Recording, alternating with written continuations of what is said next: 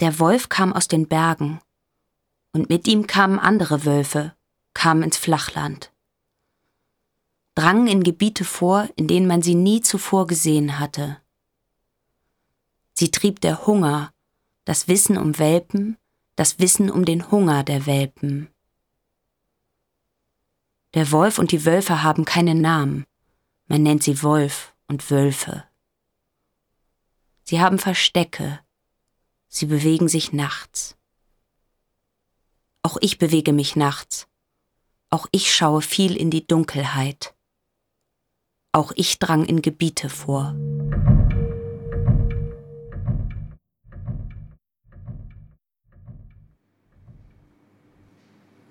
Mein Einstellungsgespräch fand in der Fabrikkantine statt. Der Chef saß an einem der quadratischen Tische, vor ihm stand eine Tasse Tee. Ich gab ihm die Hand und stellte mich vor. Er stellte auch sich vor und fragte mich, ob ich schon einmal als Nachtwächterin gearbeitet hätte. Ich nickte und sagte, dass ich oft in der Nacht wach sei, dass das kein Problem sei für mich, dass ich sehr aufmerksam sei und zuverlässig. Wohnen Sie in der Stadt? Hm, gibt es nicht die Möglichkeit, auf dem Fabrikgelände zu wohnen? Eine Arbeiterwohnung vielleicht. Ich bin nicht anspruchsvoll. Hier gäbe es nicht mehr viele Arbeiter. Und Wohnungen habe es hier noch nie gegeben. Ich könne aber, wenn ich wolle, einen leerstehenden Raum beziehen. Strom und Wasser seien vorhanden. Auf dem Stockwerk gäbe es auch Dusche und Klo. Kein Luxus. Luxus ganz und gar nicht. Ich ziehe in einen großen Raum, der sich im ersten Stock eines L-förmigen Gebäudes befindet. Gegenüber befindet sich die Produktionshalle. Hinter der Produktionshalle sind zwei weitere Hallen. Noch eine für die Produktion und eine Lagerhalle. Die Fabrik liegt außerhalb einer kleinen Stadt. Dort wohnen die wenigen Mitarbeiter, die noch in der Fabrik arbeiten. Rund um die Fabrik liegen Felder, weiter hinten ist der Flughafen. Von meinem Fenster aus kann ich die Flugzeuge landen und starten sehen. Vielleicht ist der Raum zu klein, um ihn als Halle zu bezeichnen. Ich nenne ihn dennoch Halle. Hier hat noch niemand zuvor gewohnt. Ich bin die erste Hallenbewohnerin. Ich versuche das Unwichtige vom Wichtigen zu unterscheiden. Ist der Schatten des Vogels, der über den Hallenboden streift, das Wichtige? Oder ist es der Vogel selbst, den ich vom Stuhl aus nicht sehen kann? Ich frage mich, was das Wohnen in der Halle mit mir machen wird. Hier ist ein neues Umfeld zu erkunden. Hier ist noch alles möglich.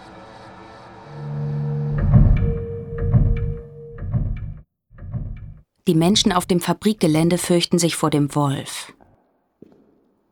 Ich finde einen Zettel an meiner Hallentür. Es wurde ein Wolf auf dem Fabrikgelände gesichtet. Die Tiere suchen nach Nahrung und scheuen die Nähe der Menschen nicht. Falls Sie einen Wolf sichten, bitten wir Sie, uns dies umgehend zu melden. Das Gelände zu betreten ist für Unbefugte verboten. Das steht auf Schildern. Darauf steht auch Video überwacht. Das Gelände ist umzäunt. An vielen Stellen wächst Unkraut am Drahtgitter hoch. Ich gehe den Zaun entlang und entdecke drei Stellen, an denen er so große Öffnungen freigibt, dass ich hindurchschlüpfen könnte. Ich frage den Chef nach dem Wolf. Der Koch habe den Wolf bei den Containern gesehen, wie er in den Essensresten gewühlt habe. Das sei nicht zu verantworten, dass ein Wolf sich auf dem Gelände herumtreibe. Ich frage den Chef, warum er das Gelände nicht neu einzäunen, die Löcher ausbessern lasse. Das ist mir zu teuer. Die Fabrik ist keine Investition mehr wert. Warum haben Sie mich dann eingestellt? Sie sind keine Investition, sondern eine Notwendigkeit. Ich bin erstaunt, in welchem Ton er mir das sagt, als ob er sich selbst nicht recht glaube, als ob er schon längst woanders sei. Ein Stockwerk unter meiner Halle befindet sich der Überwachungsraum. Oft sitze ich in diesem Raum und schaue abwechselnd auf die vier Monitore. Ich sehe selten einen der Angestellten das Gelände verlassen oder betreten. Ich sehe selten Lastwagen ein- oder ausfahren. Die Nachtwache ist in zwei Schichten aufgeteilt. Von 17 bis 24 Uhr und von 0 bis 7 Uhr. Die zweite Nachtwache heißt Clemens. Sechs Tage die Woche lösen wir uns ab. Am Sonntag arbeitet niemand. Am Sonntag ist Sonntag. Das gilt auch für Einbrecher. Es gibt Statistiken. Und wie ist es bei den Wölfen mit Sonntag? Das ist ein ungelöstes Problem. Das Wohlergehen der Fabrik ist mir egal. Ich interessiere mich für den Wolf. Es wird nicht mehr lange dauern, wenige Monate noch, dann werden die Maschinen abgestellt, die Produktion eingestellt. Einst wurden hier Schachteln jeder Form und Größe hergestellt. Aus Well, Voll, Hartkarton, Kompakt oder Graupappe. Jetzt beschränkt sich die Produktion auf Faltschachteln. Clemens kommt auf dem Monitor mit dem Fahrrad näher. Seine Mütze hat er tief in die Stirn gezogen. Mitten im Bild hebt er kurz die Hand zum Gruß, biegt dann rechts ab und verschwindet aus dem Sichtfeld. Er öffnet die Tür zum Überwachungsraum so schwungvoll, dass sie von der Wand zurückprallt. Hast du den Wolf gesehen? Er zieht seine Mütze vom Kopf und setzt sich neben mich vor die Monitore. Kein Wolf. Sonst etwas? Das fragt er mich jede Nacht. Und jede Nacht sage ich, nein, nichts. Oder soll ich ihm erzählen, dass ich eine Maus sah, die unter einem Gabelstapler verschwand? Dass eine Eule schrie oder sonst ein Vogel? Dass die Luft frisch war und nach Sumpf roch, obwohl gar kein Sumpf in der Nähe ist? Dass ich mit meinen Händen Schattentiere an die Fabrikwand warf? Auch den Schatten eines Wolfes. Den Tisch und den Stuhl, die in der Halle stehen, habe ich vor der Lagerhalle gefunden. Das Bett hat mir Clemens gebracht. In die Halle habe ich nur wenige Kleider, meine Kamera und mein Universal-Generallexikon mitgebracht, das von großer Wichtigkeit ist. Ich schreibe fortlaufend neue Einträge hinein oder ergänze das Geschriebene. Gestern fügte ich in kleinster Schrift neben dem Wort Grenze an Wände meiner Halle, Umzäunung der Fabrik. Auf die Fabrik wird nicht mehr groß geachtet. Unkraut dringt durch die Ritzen im Beton und wird nicht entfernt. Die Witterung lässt Moos an den Außenwänden wachsen, lässt den Putz im Innern der Halle bröckeln. Es braucht hier keine Nachtwache. Ich weiß nicht, wer was von diesem Gelände entfernen sollte. Mehr als Karton kann ein Einbrecher hier nicht finden. Wahrscheinlich sind Clemens und ich so etwas wie Trostmittel des Chefs. Solange Nachtwachen hier ihre Runden drehen, ist seine Fabrik noch als Fabrik zu bezeichnen. Ich bin froh um den Wolf. Vielleicht verleiht der Wolf meiner Tätigkeit eine Wichtigkeit. Wolf. Ein Wolf ist möglich. Zaun. Es gibt weit höhere, es gibt lückenlose Zäune.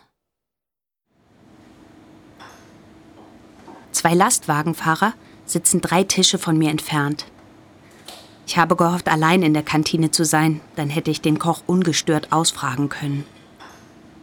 Die Lastwagenfahrer essen Kartoffelpüree und ein Stück Fleisch. Der Wolf wird sich über die Essensreste freuen, denke ich und gehe zur Theke. Der Koch schöpft aus Chromstahlbehältern ein Löffel Kartoffelpüree und ein Stück Fleisch auf meinen Teller. Vielleicht ist mir ein bisschen viel Salz in das Püree geraten. Wird schon gehen. Heute ist nicht mein Tag. Ich schaue auf meinen Teller. Der Abdruck vom Schöpflöffel ist im Püree zu sehen. Ich zersteche den Abdruck mit meiner Gabel.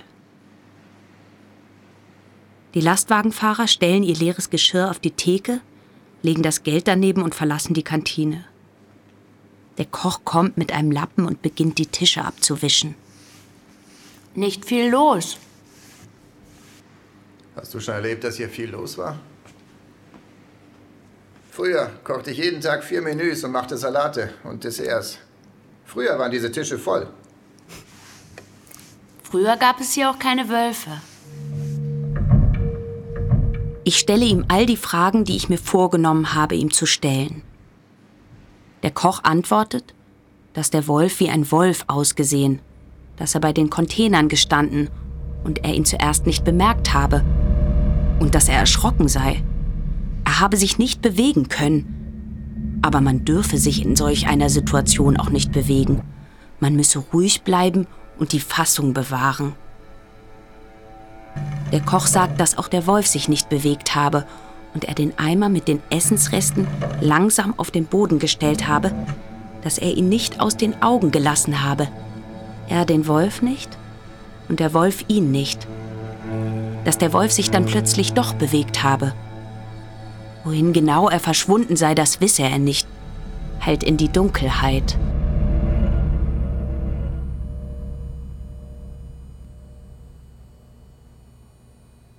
Clemens steht im Türrahmen. Sein Mantel ist nass, einige Tropfen sammeln sich am Mantelsaum und fallen zu Boden. Immer noch nichts vom Wolf. Clemens zieht ein Buch aus der Innentasche seines Mantels und hält es mir hin. Canis lupus. Stamm Chordata, in Klammern Chordatiere. Unterstamm Wirbeltiere, Klasse Säugetiere, Ordnung Raubtiere, Familie hundeartige Art Lupus, in Klammern Wolf. Vielleicht interessiert es dich. Clemens hängt seinen nassen Mantel über den Radiator. Warum bist du eigentlich in die Fabrik gekommen? Du könntest studieren, reisen. Es gefällt mir hier. Das ist ein guter Ort. Hier ist noch alles möglich. Sogar Wölfe. Sogar die. Kurz nach meinem Einstellungsgespräch zeigte mir der Chef die Wellkartonanlage.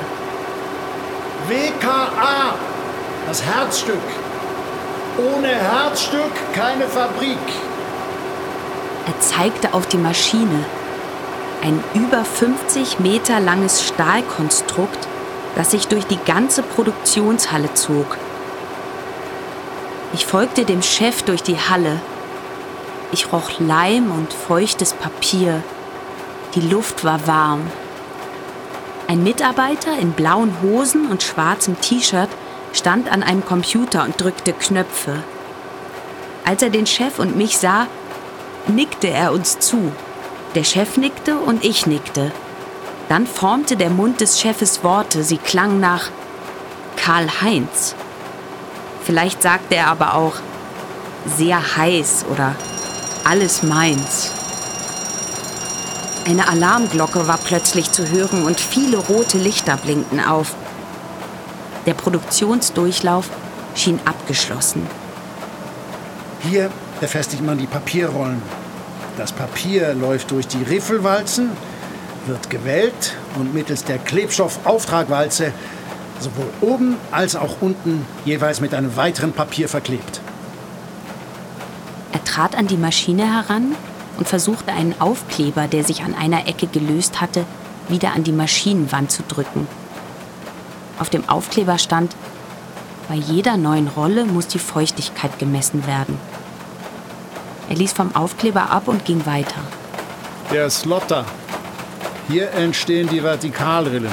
Und es werden Schlitze geschnitten, damit die Schachteln später gefaltet werden können. Beeindruckend. Die Maschinen werden hier verrosten, wenn keiner kommt und die Fabrik kauft. Wenn keiner kommt und auch die Maschinen kauft, dann kommt der Rost. Rost. Der Rost kennt keine Grenzen. Ich versuche einen Wolf zu zeichnen. Er sieht wie ein Hund aus. Ich klappe das Universal-Generallexikon samt Wolfshund wieder zu. Die Zeitangabe auf dem Monitor zeigt 0 Uhr 4. Hinter mir geht die Tür auf. Und? Ruhig. Clemens setzt sich neben mich vor die Monitore. Universal-Generallexikon. Darf ich mal? Hast du das reingeschrieben? Das meiste? Er blättert weiter, blättert dann zurück. Bei C beginnt er zu suchen. Kein Eintrag für Clemens. Was hättest du notiert, wenn Clemens hier drin stehen würde? Wohl Nachtwache. Sonst nichts. Was sollte ich denn deiner Meinung nach schreiben, wenn da Clemens stehen würde? Zum Beispiel nett und zuvorkommend und klug. Ich nehme ihm das Lexikon aus der Hand und notiere am oberen Rand der Seite über Clementine Clemens. Stirnfalte, schwarze Haare, teilweise grau, meist Kapuzenpulli in Klammern blau, 28 Jahre alt. Nett, zuvorkommend, klug und Nachtwache.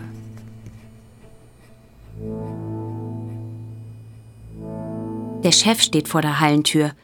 Ich bitte ihn herein. Er geht die Fensterfront entlang, an der Bücherreihe vorbei, schaut aus dem Fenster und betrachtet das Gelände. Schön. Ich weiß nicht recht, ob er meine Halleneinrichtung oder sein Fabrikgelände meint. Das mit dem Wolf macht mir Sorgen. Er wühlt in den Containern der Kantine. Denken Sie, dass der Wolf wirklich so gefährlich ist? Wölfe greifen Menschen an. Für gewöhnlich nicht. Es besteht die Möglichkeit. Hier, schauen Sie, das ist der Fallenplan. Hier haben wir ein Teller Eisen versteckt und hier und hier. Und hier, die habe ich selber entworfen, eine Wolfsfalle der besonderen Art. Sie funktioniert wie eine Fallgrube. Wenn der Wolf mit seinem Gewicht auf die eine Seite des Brettes tritt, dann kippt das Brett nach unten und der Wolf fällt hinein. Für die Fallgrube muss ein Loch gegraben werden. Genügend tief, genügend groß. Ich wollte fragen, ob Sie und Clemens das machen könnten. Können Sie dafür nicht einen Bagger holen? Das könnte ich schon, aber das ist ja kein Schwimmbecken, das wir da ausheben wollen. Oder wollen Sie nicht lieber eine Fotofalle aufstellen lassen? Dann hätten wir ja nur Bilder, das ist nicht genug. Ich sage, dass ich das Loch ausgraben werde, dass das ja einmal eine Abwechslung sei.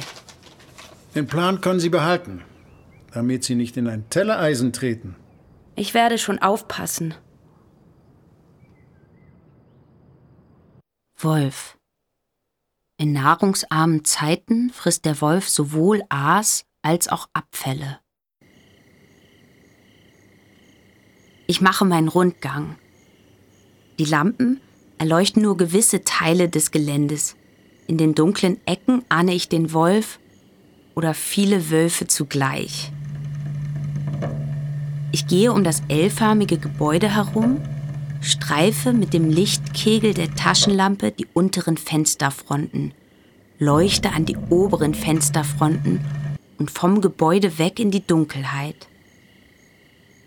Ich suche die aufgestellten Tellereisen. Stelle mir dabei vor, was das für ein Anblick wäre, wenn tatsächlich ein Wolf sein Bein eingeklemmt hätte. Ich gehe zu dem Stück Boden, wo die Fallgrube ausgehoben werden soll. Ich beginne das hohe Gras und Gestrüpp, den Löwenzahn auszureißen und merke schnell, dass ich hierfür eine Hacke brauche. Noch besser ein Spaten. Auf dem Rückweg komme ich bei den Containern vorbei. Dort liegt eine tote Ratte.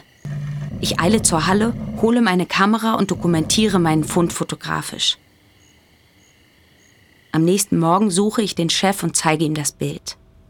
Was soll das? Er schaut auf das Bild und kneift dabei ein Auge zu. Die erste Spur vom Wolf. Ich kneife automatisch auch ein Auge zu. Was ist das? Eine Ratte. Der Wolf muss sie gerissen haben. Ein Wolf reißt Ratten? Sieht ganz danach aus. Die Bestie lässt einem nicht einmal die Ratten. Eigentlich wollte ich den Wolf in ein etwas besseres Licht rücken, indem ich ihm den Chef als Rattenfänger präsentiere. Anscheinend ist es mir nicht gelungen. Deshalb sage ich schnell, dass es auch eine Katze gewesen sein könnte, ein Vogel oder eine andere Ratte, dass ja noch kein Wolf in die Falle gegangen sei, dass nur einer ihn gesehen haben will, und dieser eine sei der Koch, der durchaus vertrauenswürdig sei, der aber auch schon mal was versalzen habe, und dass man manchmal Dinge übersehe oder falsch sehe, das sei menschlich, dafür könne ja keiner was. Der Chef sagt erst gar nichts. Dann sagt er, dass ich weiterhin aufmerksam sein solle. Ich fühle mich als Verräterin, die den Koch anschwärzt, um einen Wolf zu retten, und beschließe das nächste Mal, wenn ich in der Kantine esse, das Essen zu loben. Die Tomatensuppe schmeckt ausgezeichnet. Ich sitze allein in der Fabrikkantine. Die Tische glänzen noch vom feuchten Lappen, mit dem der Koch sie abgewischt hat. Danke. Der Koch verschwindet in die Küche. Nach kurzer Zeit kommt er wieder nach vorne und hält mir einen Teller entgegen. Darauf liegt ein schwabbeliges grünes Viereck. Soup en bloc. Sowas essen Astronauten im All. Eigenkreation. Ich esse ein Stück davon und sehe den erwartungsvollen Blick des Kochs. Und obwohl die Konsistenz eklig und der Geschmack nicht zu identifizieren ist, sage ich erneut. Ausgezeichnet. Erbse. Noch nicht ganz fertig. Aber das wird. Wenn es möglich ist, dass Köche mit ins All fliegen, dann werde ich einer der Ersten sein. Der Koch als Zeuge reicht nicht aus. Auch nicht das Bild einer toten Ratte.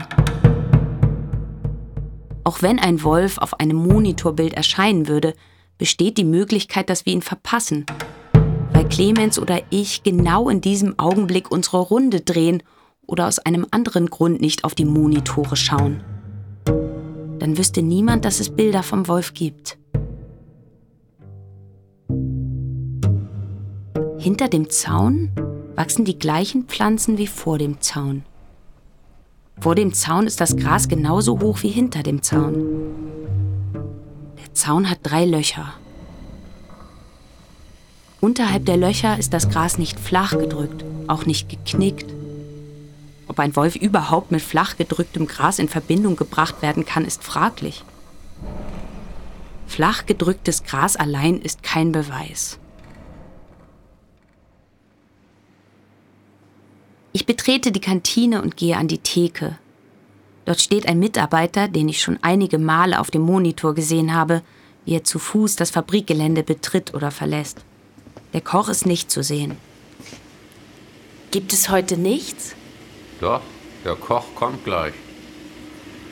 Er greift über die Theke, nimmt ein Stück Brot aus einem Korb und hält es mir hin.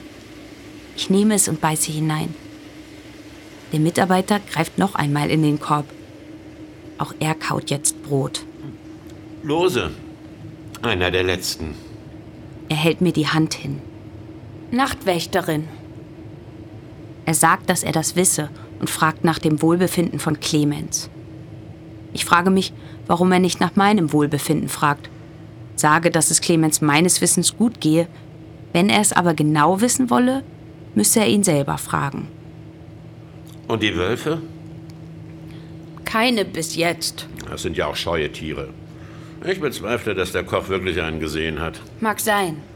Ich zweifle eher daran, dass ich einen Wolf überhaupt als Wolf erkennen würde.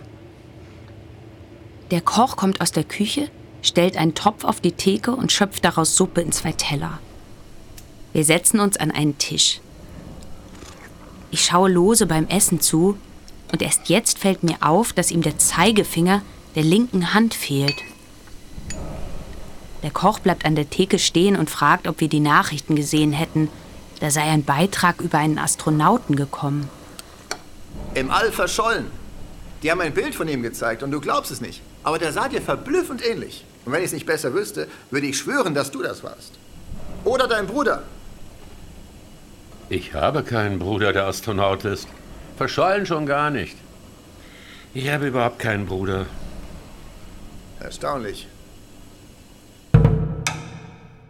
Kleinere und größere Insekten gelangen durch den Zaun.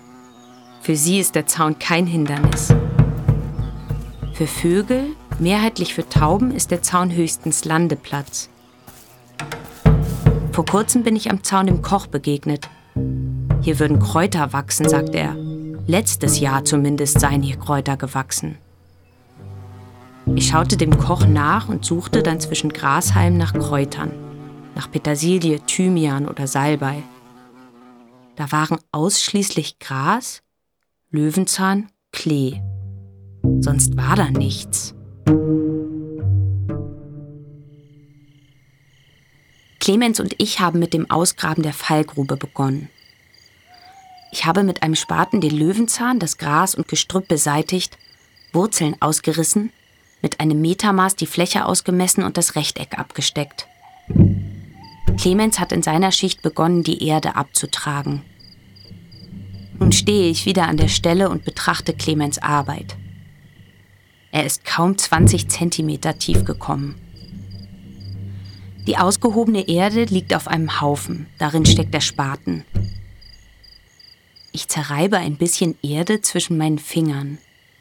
Die Erde ist braun, grau und klebrig. Ich wische die Erde an meiner Hose ab, ziehe den Spaten aus dem Haufen und grabe weiter. Die Definition Lebensraum des Wolfes gleich Wald und Berge stimmt nicht mehr.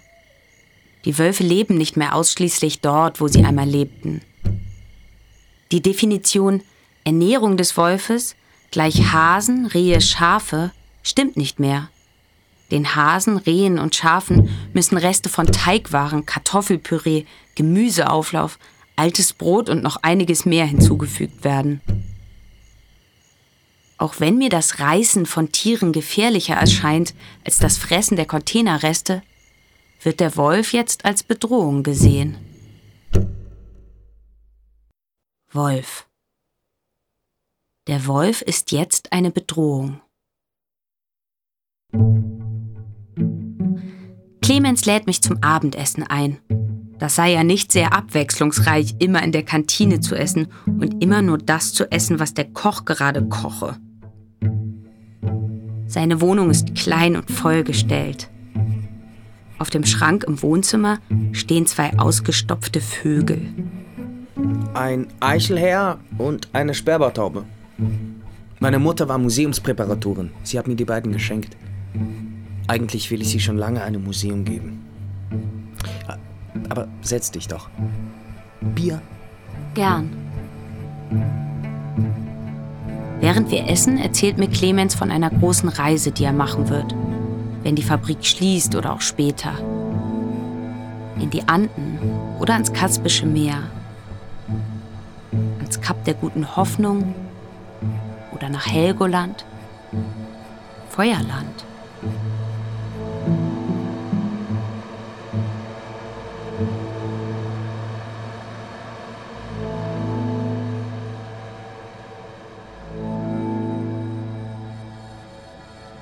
Ich schaue aus dem Fabrikfenster. Weit hinten erkenne ich den Flughafen. Ich sehe die Fallgrube und denke an Clemens und daran, wohin wir den Aushub bringen.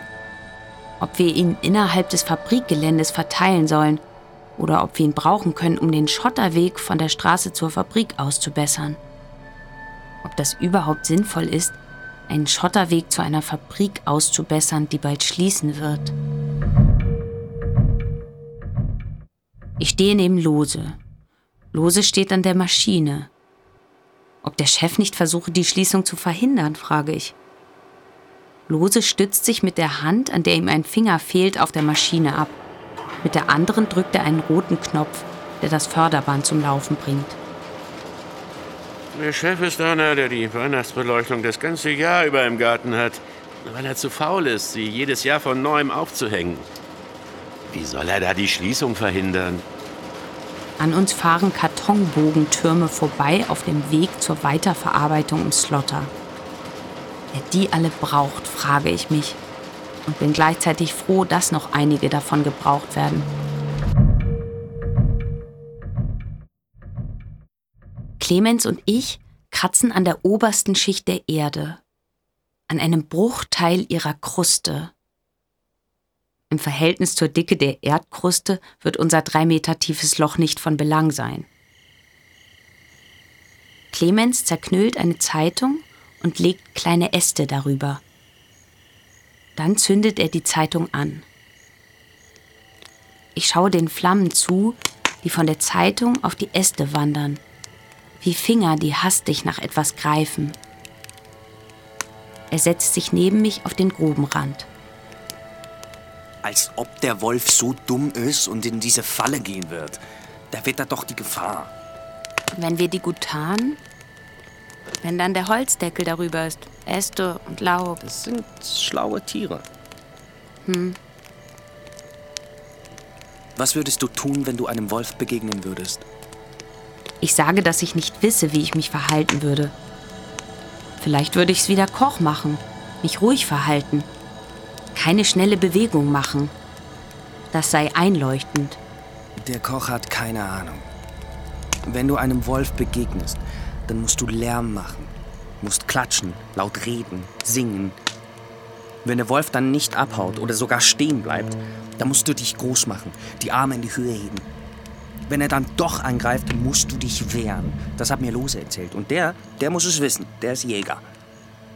Ich versuche mir vorzustellen, mit einem Wolf zu kämpfen. Ich denke an Loses fehlenden Finger und daran, dass es bei einem Jagdunfall geschehen sein könnte. Bei einer Begegnung mit einem Bären oder einem Wolf.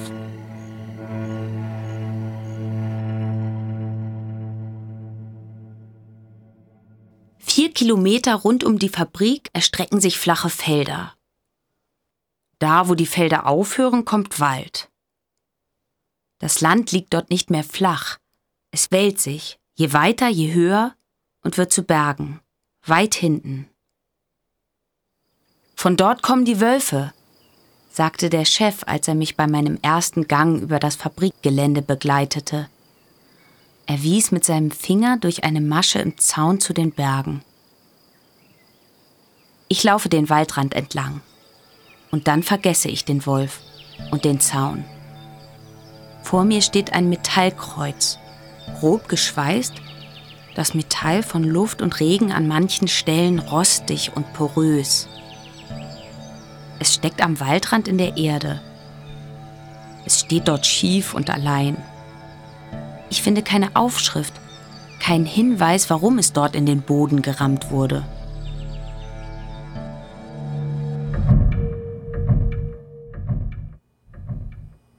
Auf den Monitoren bewegt sich nichts.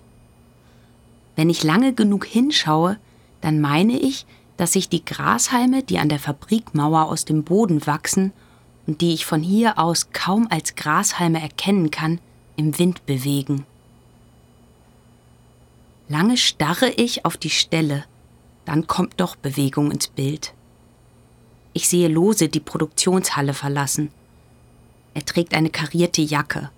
Er schaut auf etwas in seinen Händen, das ich von hier aus nicht sehen kann. Dann hebt er seinen Kopf und schaut direkt in die Kamera. Er winkt. Ich erschrecke und rutsche mit dem Stuhl vom Tisch weg.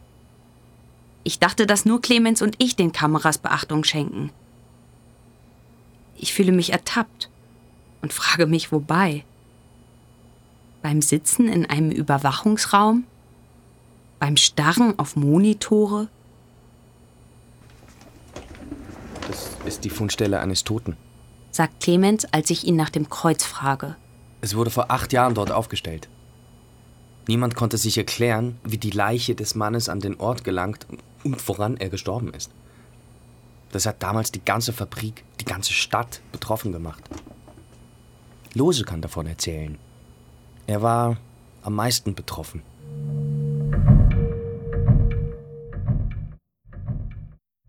Während wir auf Monitore starren und Flugzeuge starten und landen, kommen Wölfe und Menschen sterben am Waldrand. Ich beschließe Lose zu fragen, warum er am meisten von allen betroffen gewesen ist. Lose sammelte alles über den Toten in einer Mappe. Vollkarton A4 Plus. Auf der Mappe lese ich M D V H F. Mann, der vom Himmel fiel. Da ist alles drin, was ich finden konnte. Das ist alles, was von ihm übrig geblieben ist. Ich öffne die Mappe und blättere durch Zeitungsartikel und Bilder. Es ist nicht viel. Lose erinnert sich noch gut. Er stand früh auf an diesem Morgen. Er machte Kaffee und goss ihn in eine Thermoskanne, die er in seinen Rucksack packte, ebenso wie einen Apfel und sein Fernglas. Er nahm den Rucksack und sein Gewehr und ging aus dem Haus Richtung Wald. Es war noch dunkel oder schon dämmerig, das kann er nicht mehr mit Sicherheit sagen. Er erreichte den Waldrand und den Hochsitz, kletterte die Leiter hoch. Oben angekommen, lehnte er das Gewehr und den Rucksack an die Holzbank und setzte sich hin. Dann füllte er den Thermoskannendeckel mit Kaffee und trank daraus, und dabei dachte er an Rehe und an Wildschweine, an die Stille. Er blickte durch das Fernglas über das Feld. Die kleine Ulme kam ihm ins Blickfeld und ihm fiel auf, dass sie schnell gewachsen war im letzten Jahr. Und als er an die Ulme und ihr Wachsen dachte, da sah er etwas fallen. Es war groß. Es war ungemein schnell.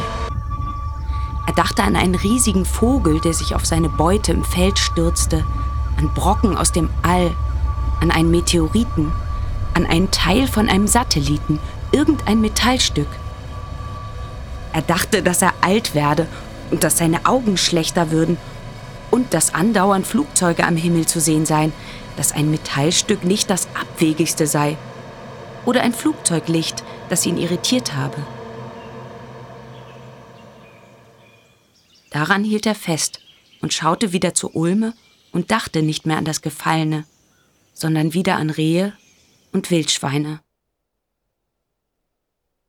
Lose hat einen Menschen vom Himmel fallen sehen und dabei nicht an einen Menschen gedacht. An der Stelle, an der der Mann auf dem Boden aufprallte, steht jetzt ein Kreuz. Sie haben in der Kantine die Nachrichten geschaut. Clemens, der Koch und Lose. Die Fundstelle des Toten wurde gezeigt.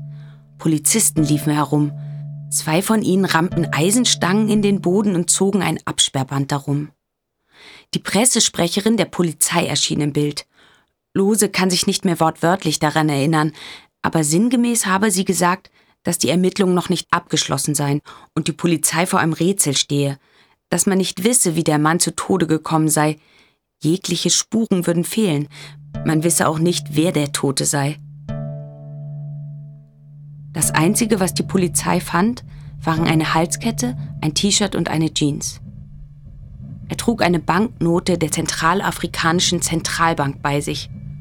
Zudem war auf dem T-Shirt das Logo einer Firma zu sehen, die ihren Sitz angeblich in Kamerun hat. Das alles und seine dunkle Hautfarbe ließen die Vermutung zu, dass er aus Kamerun stammen könnte. Lose ist Zeuge gewesen, ohne dass er sich dessen bewusst war. Der Tote ist auch viel später erst gefunden worden. Sicher drei Wochen lang hat er im Wald gelegen. Als dann aber die Meldung in den Nachrichten kam, da hat Lose sich erinnert. Da ist es ihm wie Schuppen von den Augen gefallen. Als ich mir Schuppen vorstelle, die von Loses Augen fallen, sagt Clemens, dass Lose sich dann bei der Polizei gemeldet und von seinem Jagdausflug erzählt habe und davon, dass er etwas vom Himmel habe fallen sehen. Erst da habe die Spurensicherung die Bäume untersucht und abgebrochene Äste in den Kronen gefunden. Erst da sind sie darauf gekommen, dass der Mann vom Himmel gefallen sein muss. Daran hat vorher ja keiner gedacht. Vielleicht hat Lose alles über den Mann, der vom Himmel fiel, gesammelt, weil er ein schlechtes Gewissen hatte, da er nicht vom Hochsitz hinuntergeklettert war und nachgeschaut hatte. Vielleicht dachte er, dass der Mann da noch zu retten gewesen wäre, dass er überlebt hätte, wenn er, Lose, nur nicht zu faul, nur nicht zu träge, nur nicht einfach sitzen geblieben wäre, mit seinem Kaffee im Thermoskannendeckel, vor sich die Ulme, die einfach dasteht, die Menschenleben überdauert, der nicht anzusehen ist, dass ganz in ihrer Nähe ein Mensch sein Leben verlor, die irgendwann gefällt und zu Brennholz oder zu Brettern verarbeitet wird, als Tisch in einem Wohnzimmer steht oder in einer Küche. Warum hätte ich denn an einen Menschen denken sollen? In Loses Mappe finde ich ein Bild von Ikarus, mit federbesetzten Armen, kopfüber und unter ihm das Meer. Ich hänge das Bild mit einem Reißnagel an die Wand.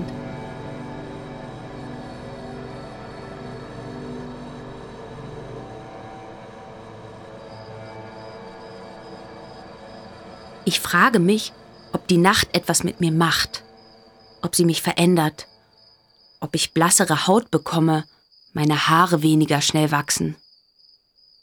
Vielleicht sehe ich im Dunkeln mehr, als ich noch vor einigen Wochen gesehen habe. Vielleicht werden meine Augen fähiger auf die eine oder andere Weise.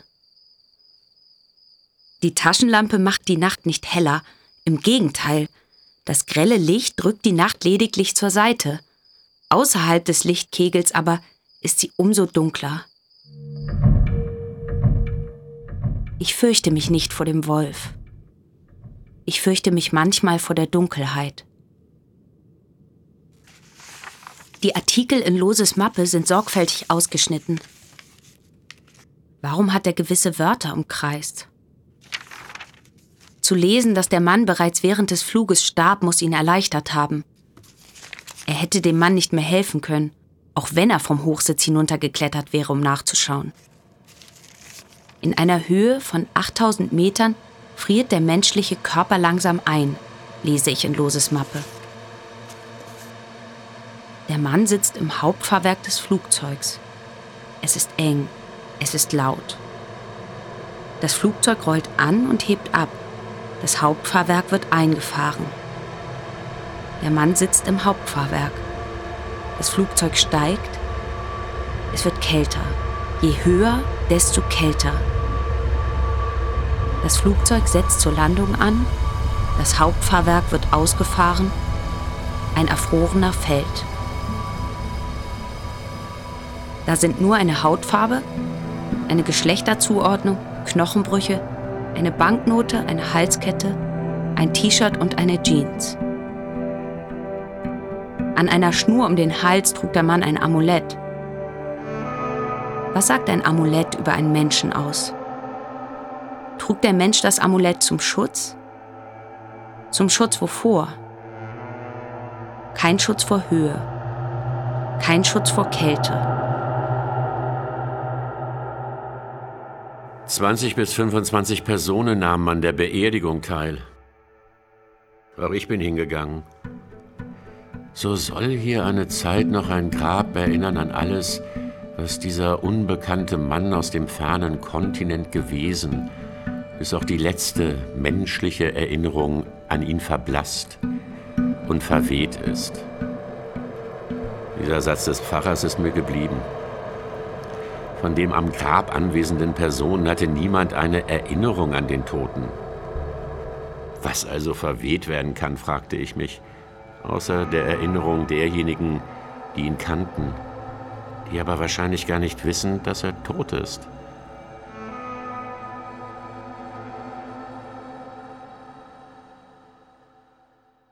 Ich verlasse das Fabrikgelände und gehe die Landstraße entlang, biege in die Hauptstraße ein und gehe weiter bis zum Ortsschild und noch weiter an vereinzelten Häusern vorbei.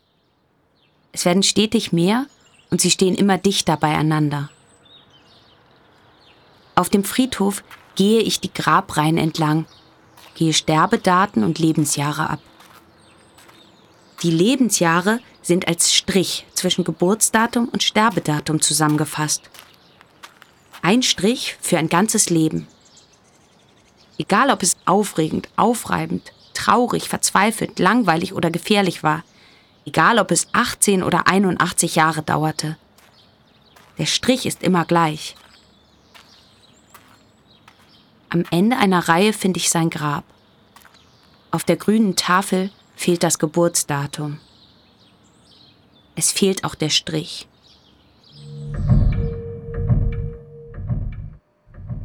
Die wenigen Mitarbeiter, die noch in der Fabrik arbeiten, schauen sich nach anderen Jobs um Sie kommen teilweise nur für Auftragsschichten in die Fabrik, bleiben dann fünf, sechs Stunden und verlassen die Fabrik nach Beendigung des Auftrags.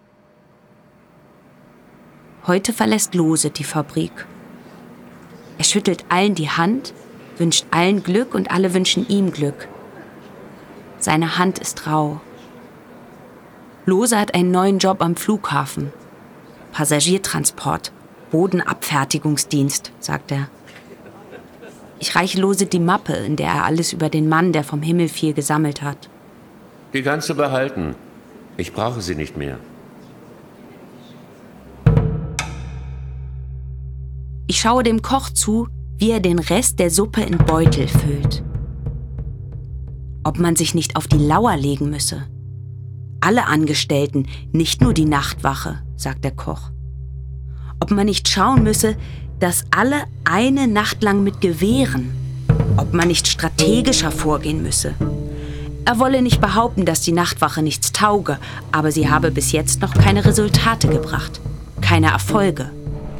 Es gibt Gründe, warum der Wolf hier schon einmal ausgerottet wurde. Was für Gründe? Der Wolf ist ein aggressives Tier. Ein Raubtier. Oftmals von Tollwut befallen. Es kommen immer wieder Meldungen von kranken Tieren. Erst kürzlich wurde ein toter Wolf auf einem Bahngleis gefunden. In Stadtnähe. Ich spreche von dem Wolf. Ich sage er und ihm. Als ob er ein guter Bekannter von mir wäre. Als ob ich seine Gewohnheiten kennen würde. Als ob wir eine Nähe zueinander hätten, gemeinsame Erinnerungen. Ich lausche oft auf ein Heulen. Aber dann höre ich doch nur den Schrei eines Vogels oder ein Blech, das klappert im Wind. Ich würde gerne mit Lose über den Mann sprechen, der vom Himmel fiel. Aber Lose ist jetzt am Flughafen. Lose bringt jetzt Passagiere zu Maschinen. Passagiere, die in Flugzeugbäuche steigen, ihre Plätze suchen, sich anschnallen, aus den ovalen Fenstern schauen, während die Flugzeuge anrollen, an Geschwindigkeit gewinnen, abheben und nach 10 bis 15 Sekunden ihre Fahrwerke einfahren.